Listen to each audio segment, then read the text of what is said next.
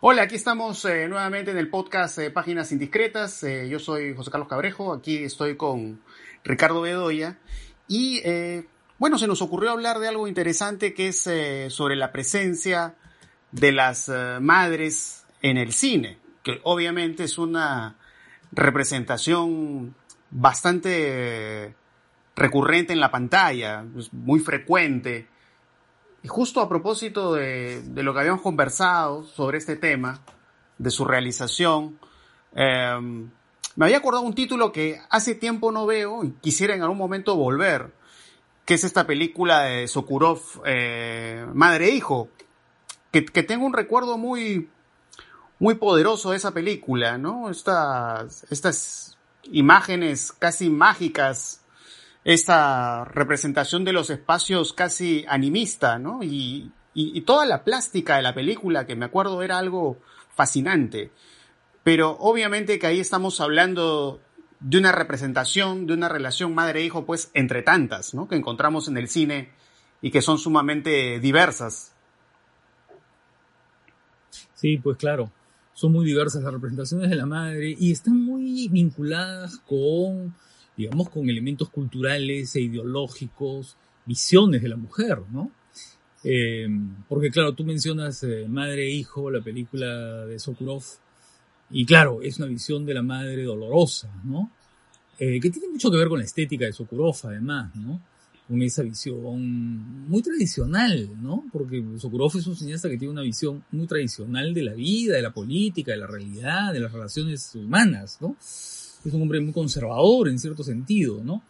Y claro, la visión que da la madre es esa visión de un cuerpo casi pegado al, del hijo, ¿no? Mientras que agoniza, ¿no? Porque lo que va mostrando la película es una especie de agonía, ¿no? Y el hijo que se va, eh, que va cargándola, ¿no? La va llevando por paisajes distorsionados que tienen una dimensión casi expresionista, con estos lentes deformantes, anamórficos, ¿no? Que usa Sokurov y que va creando esta representación eh, de la madre eh, que es eh, nutricia, pero a la vez requiere la última, digamos, la última protección por parte del hijo, ¿no?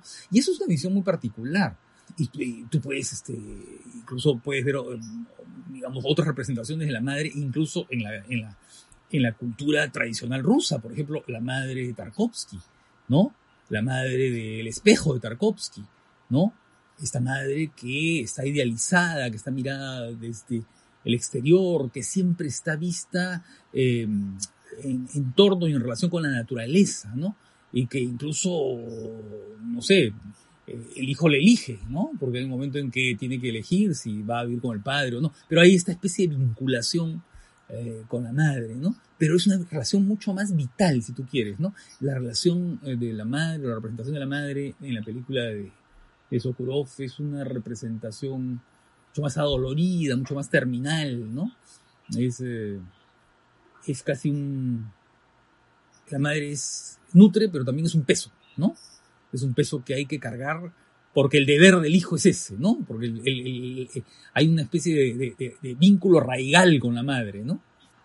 Claro, ahora que hablas de este asunto de la, de la madre como un peso, eh, me acabo de acordar de algo muy, muy peculiar que recuerdo de las, las veces que he visto esta película La teta asustada de Claudia Llosa, porque ahí justamente la visión de lo materno es como un peso que se ve reflejado en este cadáver de la madre, que de alguna manera este cadáver de la madre que carga el personaje de Fausta, personaje interpretado por eh, Magali Solier, es como un obstáculo justamente para su relación con la presencia del hombre, ¿no? Digamos, eh, carga, lleva este trauma de la madre y eso le impide abrirse a otros hombres, abrirse a su sexualidad.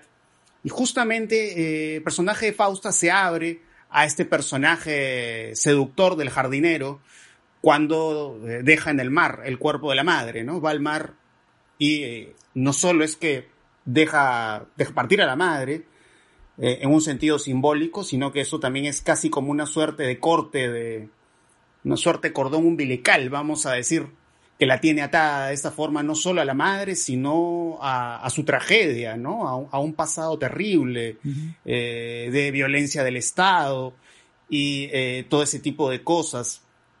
Entonces, es como que, claro, ¿no? no siempre pues en el cine encontramos esta imagen no necesariamente pues tan idealizada de la madre, ¿no? Eh, pueden ser pues relaciones muy tensas, que incluso en otros ámbitos, eh, si vamos por ejemplo al, al, cine más vinculado a los géneros, eh, pensemos por ejemplo en la influencia que ha tenido eh, la madre de Norman Bates en Psicosis. Eso es un tema. Que debe ser una de las madres más... ¿No es cierto? es, un tema. Es, es, una de las madres más influyentes. Sí. Porque es justamente esta madre que es esta voz, ¿no? Que induce a Norman Bates a cometer toda una serie de crímenes y vamos a ver justamente en toda una serie de películas que aparecen después como esa marca de la madre Norman Bates queda marcada, por ejemplo, en estas películas uh, de asesinos en serie, ¿no? Como las slashers. Claro, en Viernes 13, ¿no? La madre, la madre... asesina en, en, viernes, en Viernes 13. La madre criminal en Viernes 13, ¿no? en la primera, en la primera versión, ¿no? La... Así es.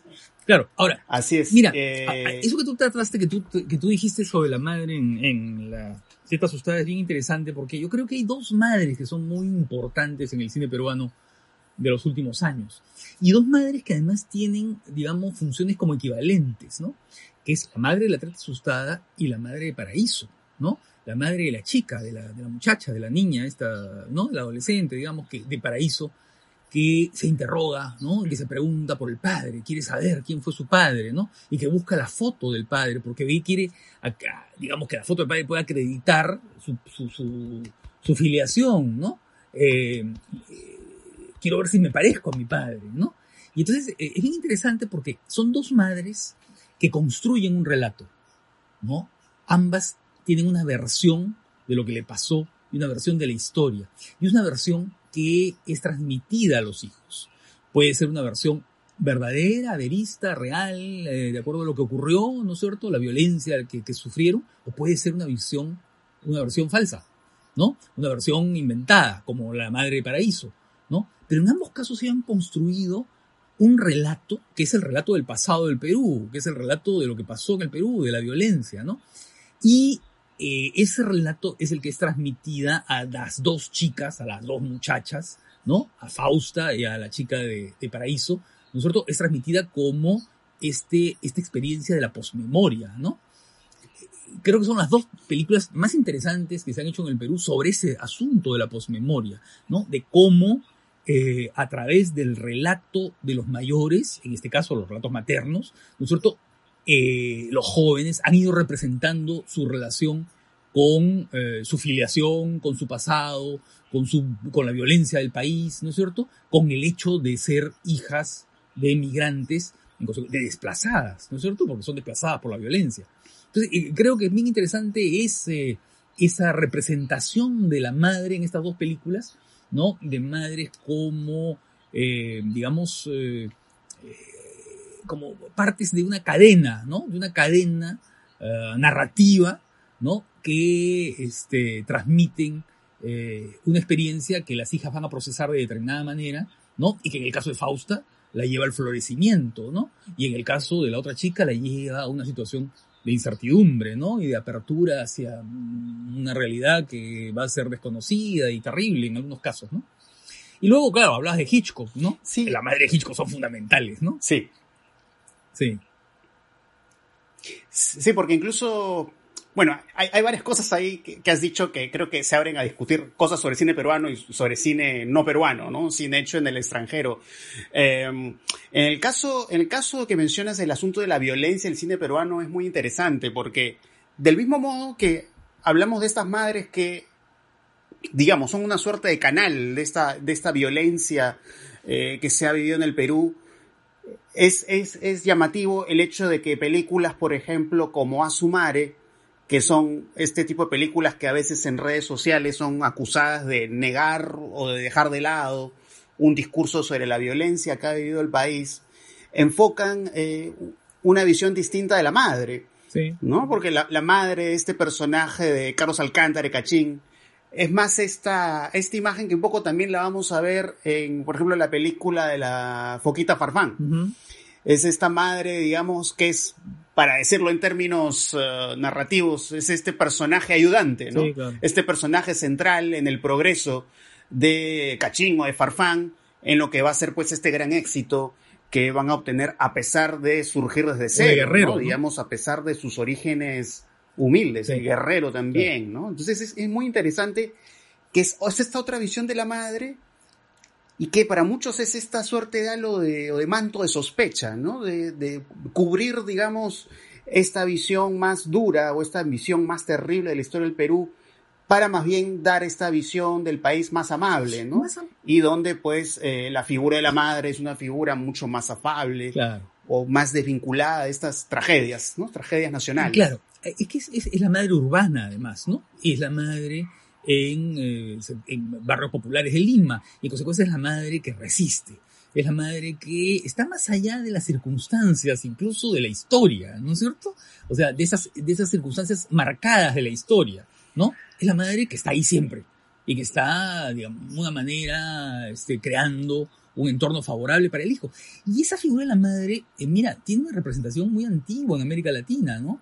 Porque en realidad es la madre de la fantasía o de las ficciones costumbristas, ¿no? De estas ficciones eh, populistas, costumbristas, ¿no es cierto? La descripción del vecindario, del barrio, ¿no? Del barrio popular cerrado, ¿no? En la que la madre es una especie de correa de transmisión y de comunicación entre gente muy diversa que es la vecindad, ¿no? Eh, y, que, y, que, es la madre eh, árbitro, es la madre que soluciona problemas, que da consejos, que, ¿no es cierto? Que, que, te saca las castañas del fuego, digamos, ¿no? Que te, y, que te, da ánimo para seguir adelante, ¿no? Entonces es una representación muy interesante que por supuesto aparece en el cine mexicano, ¿no? y que es la madre emprendedora, resistente, ¿no? Nutricia también, por cierto, ¿no? Eh, eh, que es esa representación, ¿no? Em, y que por supuesto eh, parece que los hechos concretos de la historia no la tocan, ¿no? Sino la toca sí el sistema, ¿no? El sistema como un todo, con sus injusticias, sus desequilibrios, sus desigualdades. Pero la minucia de la historia, digamos, los hechos, este hecho posible, este hecho político, este hecho social o este hecho de violencia, eh, están, digamos, eh, no, no atentan contra su institución, digamos, ¿no? Porque ya forman parte de la institución, ¿no? Así es, de ese orden. Ahora quiero retomar lo que mencionas de Hitchcock, ¿no? Porque ahora, que estamos conversando, está reflexionando sobre la madre Norman Bates. Y fíjate que eh, la madre Norman Bates tiene una dimensión, yo diría, muy em, em, expresionista. De alguna manera, ¿a qué me refiero con eso? Me refiero al hecho de cómo eh, la madre Norman Bates actúa poco como el doctor Caligari, es decir, le da como unas órdenes a Norman Bates como si estuviera tan, tan hipnotizado como Cesare, ¿no? Para cometer estos crímenes. Entonces, fíjate cómo eh, esta, esta dinámica muy cercana a Caligari, que notamos en la relación de Norman Bates y su madre, la vamos a ver en, títulos posteriores, vinculados por lo general pues justamente al, subgénero slasher. Pienso, por ejemplo, en una película como eh, Santa Sangre de Alejandro Jodorowsky, donde se ve justamente este, este complejo de Edipo tan singular, ¿no? Entre este tipo que como Norman Bates también comete asesinatos ordenados eh, por su madre, ¿no? Y ahí también además se ve este asunto de la madre como un peso, aunque es un peso espiritual, ¿no? No, no, es una madre concreta, es una madre espectral. Eh, y él se libera también justamente deshaciéndose de esta figura materna, ¿no? Entonces es, es interesante este asunto de, de psicosis, ¿no? Porque en el caso de psicosis vamos encontrando pues todas estas extensiones. ¿no? entre otras cosas, no solo de sus recursos audiovisuales y la forma como han sido plasmados, sino ya de la propia construcción de personajes maternos. Eh, pero también eh, pienso, por ejemplo, en cómo también la figura materna en otro tipo de películas muy distintas juega pues también con esta dimensión, eh, esta fantasía, vamos a decir, incestuosa. Pienso en una película como Soplo al corazón de Luis Mal, eh, en la cual se ve el niño que desea eh, a la madre. O pienso en una película como Viva la Muerte de Fernando Arrabal, eh, donde vemos estas imágenes del niño que observa a la madre y, no sé, recibe de pronto un balde, parece un balde de leche. Y hay pues todas estas connotaciones eróticas, muy interesantes. Entonces también hay este asunto de, los olvidados. transgresión en ciertas películas. No, la madre de los olvidados. La madre de los olvidados también. Sí. Eh, claro, mira. Y cómo es una madre que genera deseo en el amigo, ¿te acuerdas? Este, el amigo del niño que la mira y la desea, ¿no? Y, es una disputa por la madre en realidad, entre Jaibo y el, y el, hijo, ¿no? Y el chico, ¿no? En el sueño eso está, queda muy claro, ¿no? esta madre, el deseo por la madre, ¿no? Y los celos por la madre y Jaibo que está detrás de la madre, ¿no? Y ahí viene el conflicto, ¿no? Es un conflicto edípico en realidad, ¿no? Sí, claro, ¿no? Y es curioso, porque claro, estamos hablando de Luis Buñuel, que justamente eh, es, un, es un cineasta que de sus orígenes está vinculado al surrealismo. Surrealismo justamente eh, tiene todo un discurso sobre la liberación. ¿no? De estos deseos eh, reprimidos. Que se estrella contra que también, Por supuesto, así es. Y por supuesto en Arrabal también, que es, perteneció a este grupo pánico, pero que recoge justamente toda la influencia surrealista y de ahí vienen pues todas estas fantasías, ¿no? Eh, de carácter incestuoso, ¿no? Que a veces aparece también en el cine japonés, ¿no? Sí, sí, claro. En el cine Takashi Miike también de pronto aparecen estas, estas dimensiones eh, transgresoras, ¿no? Pero pienso también, por ejemplo, en esta película. ¿Qué pasa, por ejemplo, en una película como Amarcor de Fellini, ¿no? Esta escena famosa del personaje de Tita, cuando tiene este encuentro con esta mujer robusta. Es la fantasía femenina de la mujer, eso, una mujer que nutre con sus grandes pechos, ¿no? Y es una fantasía muy, digamos, mediterránea y muy machista, si tú quieres, ¿no es cierto? pero eh, siendo madres o no siendo madres, nosotros el modelo de ese tipo de mujer está recorre todo el cine de Fellini, ¿no? Anita Ekberg de alguna manera lo es, ¿no? Eh, en, las tentaciones del doctor Antonio, que además no te olvides que en las tentaciones del doctor Antonio, que es este episodio que está en Bocacho 70, ella está en un gran cartel mostrando, ¿no es cierto?, los senos muy voluminosos, ¿no es cierto?, y haciendo eh, publicidad de leche, de, una botella de leche. Entonces, este... Sí, pues, ¿no? Sí. Eh, creo que queda muy claro eso, ¿no? Sí, pues, ¿no? Porque es claro, a veces es eh, el asunto de lo materno está este, en esta dimensión simbólica, ¿no? Que también se ve en la nodriza de Marco Veloquio, ¿no? Y estas, este plano secuencia, ¿no? Que va mostrando estas mujeres que van a adelantar, que justamente cumplen este, este rol, vamos a decir, de, de suplantación de eh, lo que sería la, la verdadera madre. en el cine eh, italiano, es, ¿no? Es, muy interesante. En el cine italiano hay una representación de madre muy grande. o sea, ahí, va, vamos haciendo la cuenta, ¿no? El cine italiano y la madre es, un vínculo muy interesante. claro, y, las madres del neorrealismo, ¿no? Ana Mañani, este, ¿no? Bellísima. y, luego, por supuesto, después del neorrealismo, en, Mamá Roma, la película de Pasolini, ¿no? Eh, que es todo un prototipo de, ¿no? de mujer resistente y fuerte, la mujer, ¿no es cierto?, del medio popular, que, que ¿no? que tiene esta especie de, de, poder, ¿no? de agencia, ¿no? ella está construyendo su, su entorno, ¿no? a pesar de todos los problemas que pueda tener, ¿no? Es bien interesante eso, ¿no? Y también está la dimensión incestuosa, la fantasía incestuosa en la, en obra de Pasolini, ¿no? Eh, Silvana Mángano en, en Edipo Rey, ¿no? Esta fantasía de, de, de, la madre en diferentes épocas, ¿no? Porque, claro, lo que hace Pasolini es trabajar con la mitología, pero para crear, eh, digamos, discursos universales, o sea, relatos universales, ¿no? Eh, la madre en el siglo XIX, ¿no? Y Bertolucci en la luna, ¿no? Bertolucci, eh, la figura de la madre deseada, ¿no? Deseada y además mm, mostrada, digamos, como, como, plena, como la luna llena, ¿no? Eh, luminosa, como la luna llena, ¿no? En, en la luna, de, ¿no? Eh, sí, pues hay esta fantasía muy clara, ¿no? Eh, pero fíjate, yo... Ah, bueno, está esta película, te lo digo antes que me olvide, esta película, hablando de Veloquio, esa película sobre la madre, eh, eh, Ten buenos sueños, ¿no? Ten buenos sueños. Five Bay. Así es. Claro. Claro. Eh, ¿no? Y esta, esta madre confundida con, con sombras expresionistas, ¿no? Eh, y claro, y esta idealización que finalmente también termina siendo un obstáculo para el personaje, justamente en su relación con otras mujeres. Entonces, otra, otra figura justamente de la madre, la madre como peso. Claro, claro. Eh, Y, y- y- y- y eh, ¿Cómo? Sí, sí. No, no, sí, te, te- te voy a decir, ibas a además decir la algo. madre es importantísima algunos géneros del cine, ¿no? En el melodrama es fundamental la madre. Hay una madre, el melodrama es central. La es madre la central. madre central. pero además, pero además bien interesante porque ahí hay diferencias de acuerdo a, digamos, a las culturas, a las formaciones, ¿no? Porque no es lo mismo el- las madres, por ejemplo, algún tipo de melodrama um, de Hollywood, por ejemplo, Mildred Pierce, ¿no? John Crawford y Mildred Pierce, la gran película de, de Michael Curtis, ella pues es una mujer que quiere vengarse de un hombre que, la, mm, que le hizo un daño en el pasado, ¿no es cierto? Y lo que hace es adquirir poder y dinero, ¿no es cierto? Y cuando está en la cúspide, ¿no es cierto? A ejerce la venganza, porque claro, y eso tiene que ver mucho con esa mentalidad individualista de la acumulación y el capitalismo, ¿no es cierto? ¿No? Eh, el capitalismo no solo sirve para acumular riquezas, sino también un poder que te permite, de alguna manera, ejercer venganza, ¿no?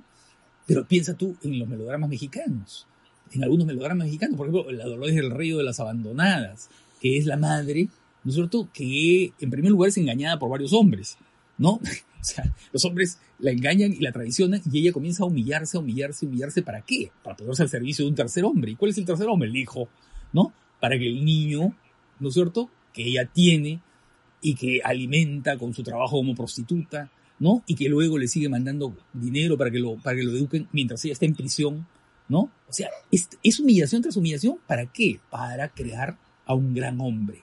Porque al final de la película, ¿no es cierto? Ella encuentra al hijo y adulto convertido en un abogado exitoso y lo único que dice, siendo casi una mendiga, ¿no? Ya mm, anciana, ¿no? Y confundida además por el hijo, cree que es una mendiga, lo ve irse y dice, es un gran hombre. Mira tú, ese es, otro tipo de, concepción ideológica, ¿no es cierto? Ese es el catolicismo de silicio, de autoflagelación, ¿no? Eh, toda mi vida me humillo y me, ¿no? Para educar al gran hombre, ¿no? Esa es la diferencia cultural del melodrama. Y los melodramas sobre las madres en Japón, que son interesantísimos, ¿no? Las películas de Misoguchi, en fin. Eh, eh, eh, claro, las visiones de la mujer, las películas de John Ford, la visión de la madre en las películas de John Ford. La madre, ¿no es cierto?, que está con su delantal sirviendo la mesa, ¿no? En eh, Que verde era mi valle, eso queda muy claro, ¿no? La figura de la madre, eh, creo que lo dicen, además en un momento de la película, mi padre dice, era un poco el, el nervio de la casa, ¿no? El cerebro de la casa, y mi madre era el corazón. Esa figura es patriarcal, esa, esa mirada patriarcal sobre, sobre la presencia digamos, de la, de, la, de la familia y de la madre, el rol de la madre, el papel de la madre. Es bien interesante, claro, es que, eh, los- Ahora, los eh, géneros están impregnados de la ideología, pues, ¿no? De, de la modo de ver la vida, ¿no? Sí, ahora estoy pensando, por ejemplo, en las madres que han aparecido en, en- en cineastas que, digamos, empezaron a, a surgir en, en todo este circuito de películas de medianoche en los Estados Unidos, ¿no? Que, que son comentados en extenso en este excelente libro de, de Rosenbaum y Hoverman, ¿no? Eh, Sí, Midnight Movies. Movies, sí. Eh, pienso, por ejemplo, en algunas madres, por ejemplo, en el cine de John Waters, ¿no? Cuando uno ve una película como Pin Ah, Flamingos Sí, claro. y ve a este personaje materno que es como un bebé que come huevos ahí en un corral, ¿no? Sí, sí. Como la figura de la, de la madre O la sufre madre- esta regresión grotesca. Pero pienso la, la, esta asesina en serie Claro, que tiene John Serial Waters Mom, en esta película Serial Serial Mom, ¿no? Mom, ¿no? Claro, claro. La madre Que- sacralizada, ¿no? que, que tiene que ver, claro, porque claro, es esta madre que se vincula a muchas otras madres que pueden estar melodrama, que están preocupadas por sus hijos, pero claro, ya John Waters lo lleva al extremo, Sí, ¿no? claro. Y se convierte en una asesina en serie, ¿no? Con tal de defender a sus hijos. O pienso, digamos, en otra, en otro director que, que digamos, surge en estas, en estos tiempos, ¿no? Hablamos pues inicio de los años 70 aproximadamente, eh, o sea, la, la figura materna que también aparece en Terciopelo Azul de David Lynch, ¿no? Cuando aparece este, este villano interpretado por Danny Hopper y le dice al personaje Isabella Rossellini, mami, ¿no? Mientras hace estos juegos eh, sadomasoquistas con ella, ¿no? Entonces, hay esta línea de directores que, digamos, después han podido hacer películas de mayor presupuesto, pero que dan estas figuras de lo materno, pues, es sumamente eh, eh, provocadoras, ¿no? Claro. Y, y es interesante también ver este asunto de la abnegación mostrado de forma tan, eh, yo diría hasta inquietante, en esta película Mother de Bong Joon-ho. ¿no? Que Sí. bueno, ahora muchos ya han explorado su filmografía o la están explorando, Pero claro, es esta madre que termina cometiendo cosas terribles eh, por su hijo, ¿no? Para defenderlo, yo qué sé, que vaya a la cárcel y cosas así, ¿no? eh, y sabes también que es bien interesante. Entonces, estos autores, porque tienen esta visión tan terrible, ¿no? De la madre. O la visión de las madres de algunas directoras. La visión de la maternidad de algunas directoras eh, mujeres, ¿no es cierto? Áñez Bardá, por ejemplo, es bien interesante, ¿no? Porque Áñez Bardá ha hecho películas sobre su familia, ¿no? Eh, ha hecho películas sobre su esposo, sobre Jack Demi, sobre su hijo, con su hijo como actor y como presencia, ¿no? Y es bien interesante esa, esa, esa, esa, esa relación, ¿no? Porque, porque ella de alguna manera se construye como una figura protectora ahí, ¿no? Eh, bien interesante, bien, bien ambigua esa, esa, esa mirada sobre de ella en relación con Demi, con Jack Demi, ¿no? Que, usted, que tú sabes que era un, cineasta muy importante, formidable, ¿no? Y era un hombre muy frágil, ¿no? Eh, y que de alguna manera eh, tuvo una disputa, o sea, hubo una especie de, ¿no es cierto? Ella, digamos, fue menos atendida por la crítica que de mí, ¿no? pese a que ahora ella, es muy valorada y qué sé yo, ¿no? Y luego la, visión de la madre de Chantal Ackerman, ¿no? En su última película, en la que coteja a la madre, ¿no? Y el recuerdo de la madre, ¿no? El recuerdo de la madre, la madre judía mm, con el pasado, ¿no es cierto? Y su experiencia, la experiencia histórica del, ser una judía, ¿no es cierto? En, una Europa durante la Segunda Guerra Mundial, ¿no es cierto? Y luego eh, la experiencia de la vejez, el contraste con la madre, las dos feminidades, ¿no?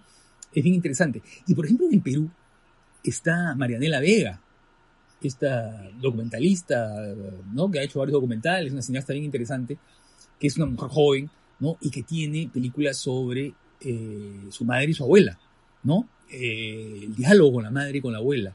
Y que y, son diálogos respecto a cómo ser mujer y cómo, eh, digamos, ser mujer en una sociedad de la clase media limeña, ¿no? Y, por supuesto construirse, construirse sin la presencia del hombre, ¿no? que, es bien interesante esa, esa, el modo en que eh, algunas cineastas mujeres han visto eh, el asunto de, de, la maternidad, ¿no? Y también... Sí, esto que mencionas es muy interesante, eh, porque pensemos, por ejemplo, en una realizadora japonesa como Nomi Kawase, que justamente tiene estos documentales sumamente íntimos, y yo diría hasta carnales, orgánicos, ¿no? Porque claro, en Tarashime, como muestra cuando ella está dando a luz, o cuando muestra estas imágenes de las arrugas, eh, no me acuerdo si era su madre o su abuela, pero son estos vínculos eh, femeninos, eh, familiares, y, que son mostrados pues de forma muy desinhibida. pero también pensemos en esa línea, por ejemplo, y hablando de documentales realizados por, por mujeres, Pensemos en una, en una película tan, tan interesante como Lemebel, ¿no? esta, esta, esta película chilena sobre este, este artista tan provocador, ¿no? Y tan, tan irreverente, y cómo ahí se refleja la idealización de la madre, ¿no? Siempre está recordando a la madre, cantando estas canciones de balada romántica de Janet, ¿no? Y también la imagen de la madre reflejada en las fotos, en imágenes proyectadas eh, en su habitación. Eh, entonces, eh, hay, todos estos eh, documentales eh, contemporáneos, ¿no? Que son estas imágenes sumamente entrañables de la madre. O terribles, como en Tarnation, la película de Jonathan Cauet, ¿no? De la relación de él con la madre que tiene problemas psiquiátricos, ¿no? Y es una relación tensa y dolorosa, ¿no? que, que, pasa toda por la imagen, además, por las imágenes filmadas, grabadas durante muchísimos años, ¿no? Y, lo, y es un testimonio de una relación muy conflictiva con la madre, ¿no? Sí, ¿no? Y, además, interesante el caso de Tarnation porque, claro, lo hace con el mínimo recurso, ¿no? Es una película que costó, creo que, creo que no llegó ni a los mil dólares, creo. Fue baratísima. Eh, y él logra, logra, pues, eh, construir este relato poderoso en el cual, en efecto, habla de la madre, ¿no? Que está ahí muy idealizada. Y además, la madre, pues, que pasa por todos estos tratamientos psiquiátricos eh, terribles. ¿No? Hay una madre extraordinaria. Y eso a la vez como lo, lo vincula a la homosexualidad. Hay una, hay una madre que es este, ¿A cuál, madre te extraordinaria? Que, que es Lola Gaos, la actriz Lola Gaos en Furtivos, de José Luis Borau, la película española. Y es una madre terrible, ¿no? Es la madre en el mundo rural de España, es un mundo rural muy duro, muy, muy exigente, digamos, ¿no? Muy cruel. Y es este, la relación de la madre con el hijo y con una mujer que llega a vivir, ¿no? Y, es una relación tan terrible la madre que tiene que ser expulsada de la cama, ¿no? El hijo agarra, hay una secuencia extraordinaria en que el hijo la, saca de arrastra de, su cama, ¿no? Para poder liberarse de, su, del yugo que le está imponiendo, ¿no? Es, es, una madre eh, especialmente interesante, una película que, que más o menos ha sido olvidada, ¿no? Pero que es una gran película, eh, Furtivos de José Luis Borrao.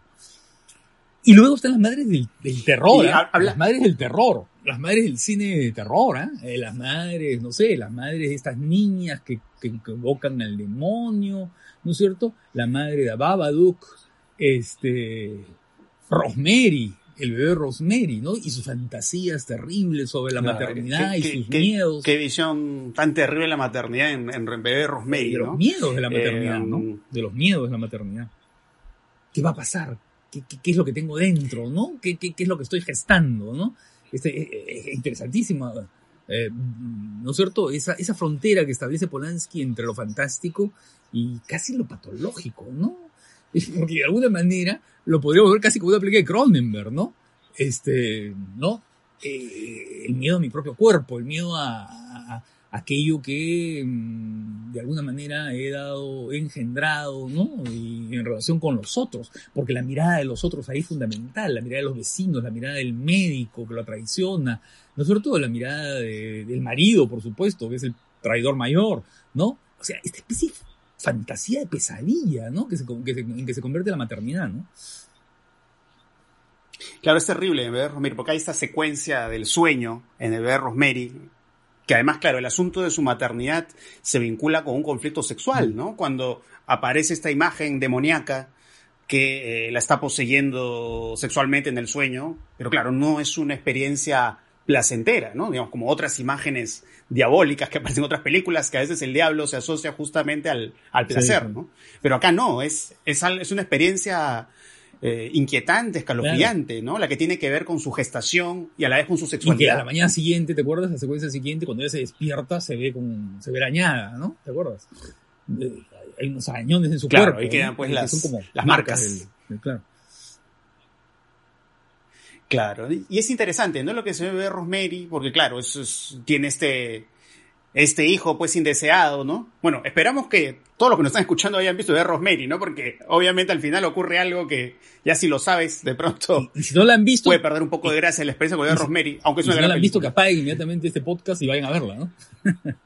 sí, y tienen que verla, ¿no? Pero pienso, por ejemplo, hablando de esto, ¿no? Porque claro, pienso en, eh, en, títulos realizados en años... Eh, eh, en años cercanos, ¿no? Pienso en esta película, el Larry Cohen, eh, este, It's Alive, creo que se llama la, película, eh, que claro, producto de una suerte de contaminación, las madres pues tienen estos hijos monstruosos, ¿no?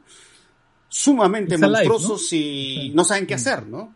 Porque claro, It's Alive, ¿no? Son estos son estos niños porque son unas criaturas eh, que además son unas criaturas asesinas, ¿no? Y las madres entran en este conflicto de no saber qué hacer, ¿no?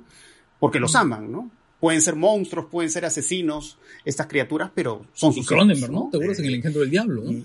También este, este asco por, por, por, eso, por, por, lo que estoy engendrando, ¿no? Sí, pues son estas, estas visiones alteradas eh, de los maternos. Que son, eh, claro, que son, son, y, que son, y que pasan por la cabeza de mucha gente, ¿no es cierto? Y creo que es natural, ¿no es cierto? De sentir que, que, que, es aquello a que, estoy, a que estoy enfrentando, ¿no? Es una experiencia fuerte, pues, ¿no es cierto? Y que, claro, en la que se mezcla el temor, la incertidumbre, el miedo, y claro, las películas, las películas la convierten en, en, en historias de terror, ¿no? La Babadook es bien interesante, ¿no? Porque ahí la madre también es bien, importante. Sí. ¿No? En general. Eh, Como también, por ejemplo, hablando del terror reciente del caso hereditario. Claro, claro. El legado del diablo también. Este personaje, Tony Colette, eh, llevado al extremo de la histeria, ¿no? Digamos, al, descubrir esta dimensión mágica y terrible, ¿no? en sus no me gusta nada, pero, vínculos familiares. ¿no? ¿no? Es una que a mí, sí, la verdad no me gusta nada. Eh, pero sí, claro, ahí hay una presencia importante, ¿no? De la madre. Sí, sí.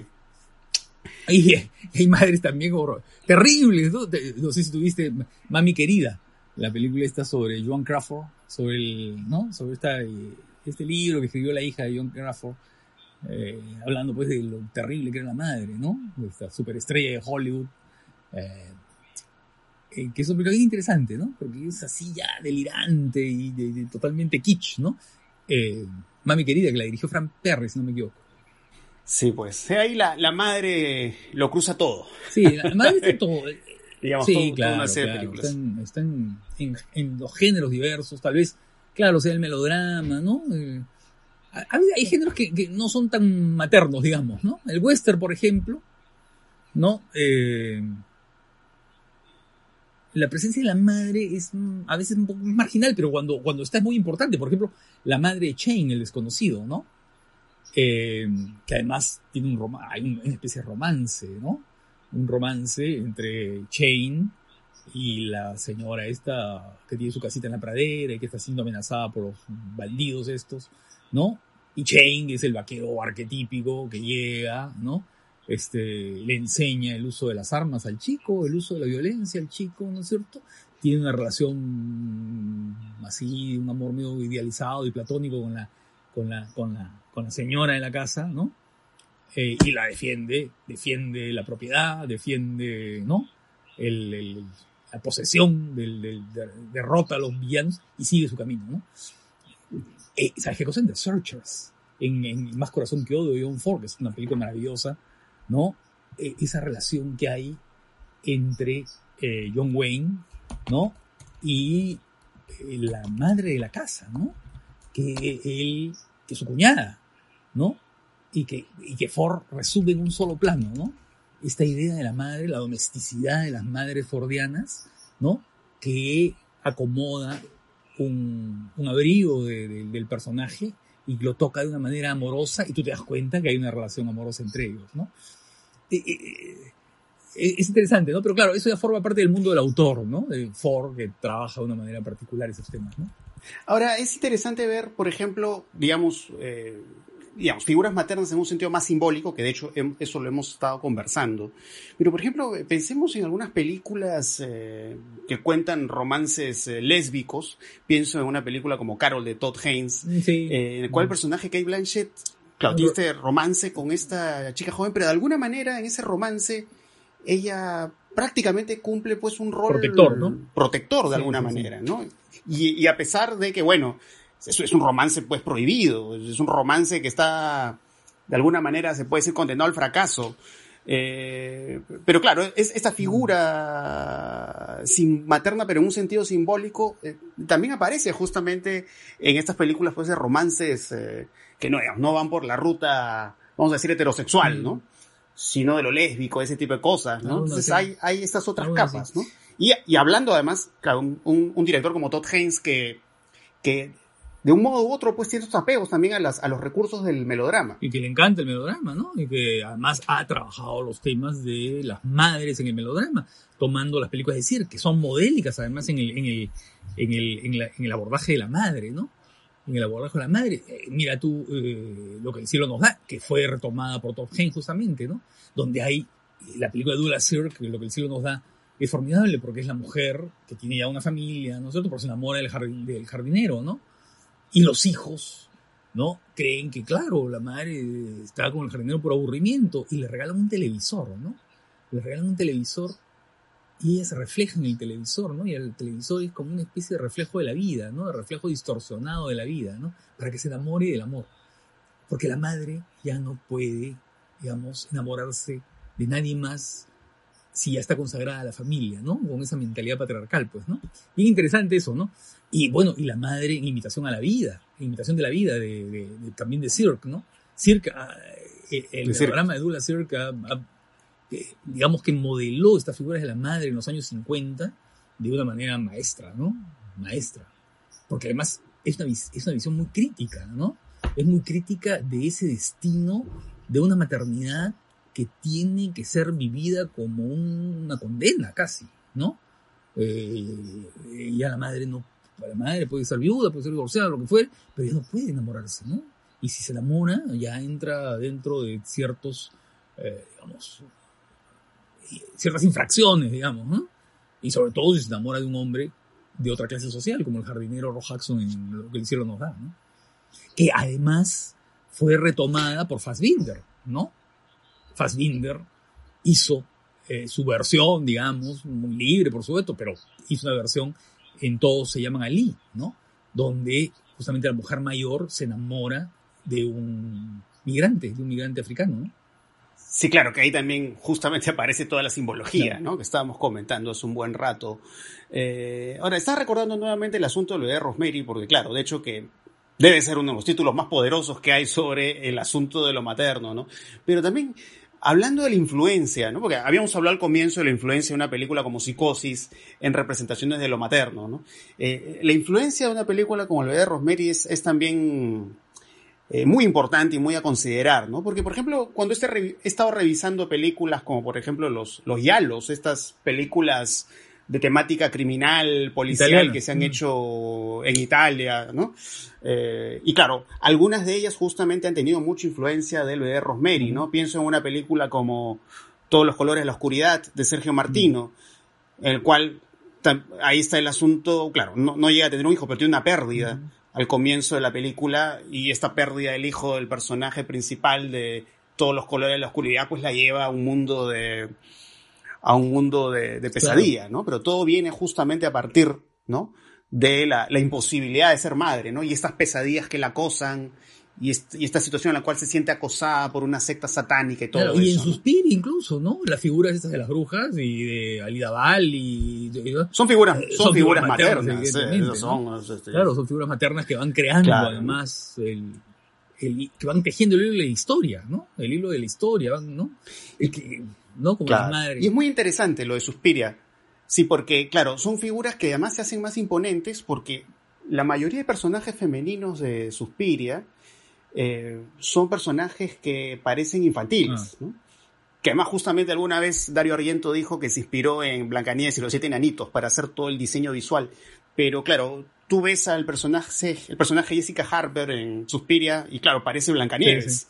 Eh, y, todas sus compañeras de baile son niñas, ¿no? Juegan como niñas, se hacen travesuras como niñas. Entonces eso hace incluso que esta imagen de las de estas mujeres mayores, ¿no? Se vea pues más imponente, ¿no? como la madre autoritaria eh, y la madre abusiva incluso, ¿no? Porque fuerzan incluso su energía, ¿no? Para hacer estos actos de baile que esconden pues algo obviamente siniestro y mágico. Hay una imagen de la madre que es histórica. Que forma parte de un poco de la historia del cine, ¿no? Que es la madre que mece la cuna de intolerancia, ¿no? Y que va marcando con el ritmo de, su, de la cuna que se va meciendo, va marcando el paso de la historia, ¿no? Lo usa Griffith como una especie de, de leitmotiv, ¿no? Claro, y, remontándonos a esos tiempos, pensemos también en la figura de la madre de Corazón Potenkin, ¿no? Que es una de las secuencias más eh, más recordables de la Corazón Potenkin, que es la, la, madre siendo, recibiendo impactos de bala mientras el cochecito del bebé va cayendo, ¿no? Es esta idea justamente del hijo, pues, que ya queda a la deriva, ¿no? Ante la pérdida de la madre. O la madre expresionista. Que, son vínculos que, que, creo que con los padres no suele ser tan poderosa, fíjate, ¿no? Porque pienso en una película como París, mm. Texas, que eh, hay esta figura del padre que quiere acercarse al hijo, pero al final para una situación de renuncia, ¿no? simplemente para, restablecer. No dejar la relación madre-hijo, ¿no? Pero el padre tiene que partir. El padre, por las razones que, fueran, tiene que, irse. Es que es, la, es, que es el, el, destino del vaquero. Porque en realidad este, el personaje de Paris, Texas es un vaquero. O sea, él llega de la nada. Visualmente toda la película es un western, ¿no? Estas, estas imágenes panorámicas es de western en Paris, Texas. desierto sin memoria y va recuperando la memoria, ¿no es cierto? Pero lo único que hace es su misión, cumple la misión regresa el chico a la madre y se va y sigue su camino, ¿no? Es como el vaquero, ¿a dónde vas? A ningún sitio. ¿Y de dónde viene? De, ahí. O sea, no tiene, ¿no? Siempre es el, sí, pues La, errancia, ¿no? La, errancia. Tiene que seguir. Eh, tiene que dejar a su hijo, dejar a la madre su hijo y seguir su camino. ¿no? quiero terminar esta conversación, este, José Carlos, sin mencionar a una, una de mis madres preferidas del cine. Eh, en realidad dos, que son la de Los pájaros, de Hitchcock. Esta madre también posesiva y terrible, pero que es formidable y sobre todo visualmente tiene una fuerza en algún momento de la película, el momento en que toda la casa se le desequilibra ¿no? Y la madre de Notorious, de Hitchcock. La madre de Notorious, que es la madre del nazi, ¿no? De este personaje que encarna Claude Rains, ¿no? Y que es la madre del nazi, eh, que se va dando cuenta de que su hijo está siendo engañado por Ingrid Bergman, que es una espía, ¿no? Y que esta Ingrid Bergman además tiene una relación con el otro espía que es Cary Grant, y que eh, esta mujer se ha metido a su castillo, a su fortaleza, y que hace lo posible y le sugiere al hijo que le envenene, ¿no? Y que destruya a esta mujer que ha venido a romper la armonía entre, el entre la madre y el hijo, ¿no? Esta es la madre hitchcockiana que pueden ser temibles, ¿no? Pero que tiene una fuerza y una potencia extraordinaria, ¿no? Sí, pues la, madre Hitchcockiana pues es muy poderosa no solo dentro, o sea, como presencia en el cine Hitchcock, sino como influencia, ¿no? Que hemos hablado bastante, ¿no? Pero un poco para, para terminar, eh, quiero hablar de dos cosas puntuales, por ejemplo, sobre el cine de Almodóvar, ah, ¿no? Eh, la, figura de la madre en Almodóvar es, es, central, se ha visto de forma muy especial, por ejemplo, en, en Dolor y Gloria, ¿no? Pero además, claro, aferrarse a la madre, así sea a través de la puesta en escena, es decir, de este personaje que opta pues por, digamos, de alguna manera establecer que en realidad todo lo que hemos estado viendo en la película es eso, es una puesta en escena en la cual de alguna manera pues se revive eh, la figura de la madre, ¿no? Que además se hace en este, con, con Penélope Cruz, ¿no? Penélope Cruz pues no encarna la verdadera madre, sino a, esta madre que está en la memoria, en el recuerdo, en la nostalgia. Pero hay, por ejemplo, otro título tan, otro título tan singular y que en estos tiempos sería tan polémico de Almodóvar como eh, Hable con ella, ¿no? Hay esta secuencia en blanco y negro que parece una película muda, que vemos este personaje que es como un personaje en miniatura, el amante menguante, y eh, se introduce, ¿no? En, en esta vagina gigante, ¿no? Eh, y es claro, obviamente estamos ante este personaje que comete algo terrible por el amor a esta mujer que está en coma, pero al final, claro, es, esa, esa parte de la película más bien habla, pues, eh, de alguna manera, claro, esta idea del personaje masculino pequeño que entra y sale de la vagina también finalmente actualiza una figura materna, ¿no? Es eh, imagen semejante, digamos, al, al alumbramiento, ¿no? Al dar a luz, ¿no? Y es también, eh, en efecto, ¿no? la, figura de la madre en Almodóvar me parece que se abre cosas también sumamente interesantes. el amor a la madre, además, ¿no? Eh, creo que eso queda muy claro en, en, Dolor y Gloria, ¿no? Las dos etapas de la madre, ¿no? La madre en su momento de plenitud y de juventud, eh, lavando, lavando ahí al borde del río, ¿no? Las, las, sábanas y las, ¿no? vistas, además, con esa presencia solar, pues, de, ¿no? Claro, porque son, fíjate que son, son situaciones tan cotidianas, pero que son, pues, representadas con la mm. fuerza, pues, de la nostalgia, ¿no? De la y, la, madre, y la madre anciana, parece... ¿no? Interesante, esa, esa, conversación que tiene con la madre anciana, ¿te acuerdas? En la casa, en el departamento. Claro. Y que la madre le reprocha cosas, ¿no? Le reprocha ausencias, el que no la ha llevado a Madrid, ¿no? ¿no? Sí. Los reproches. Sí, pues Almodóvar, la, la relación con la madre es fundamental, ¿no? Sí, fundamental. Bueno, creo que ya hemos hablado bastante de las madres en el cine, aunque esto podría dar para una conversación aún más larga todavía, pero es, es interminable, ¿no? Daría para horas. Pero creo que hemos hablado de madres eh, memorables, madres centrales eh, y, madres eh, fundamentales, mm. ¿no? En, todo lo que es la evolución de la historia del cine. Así que bueno, ya, ya nos estaremos reuniendo para seguir conversando de otros temas. Muy bien.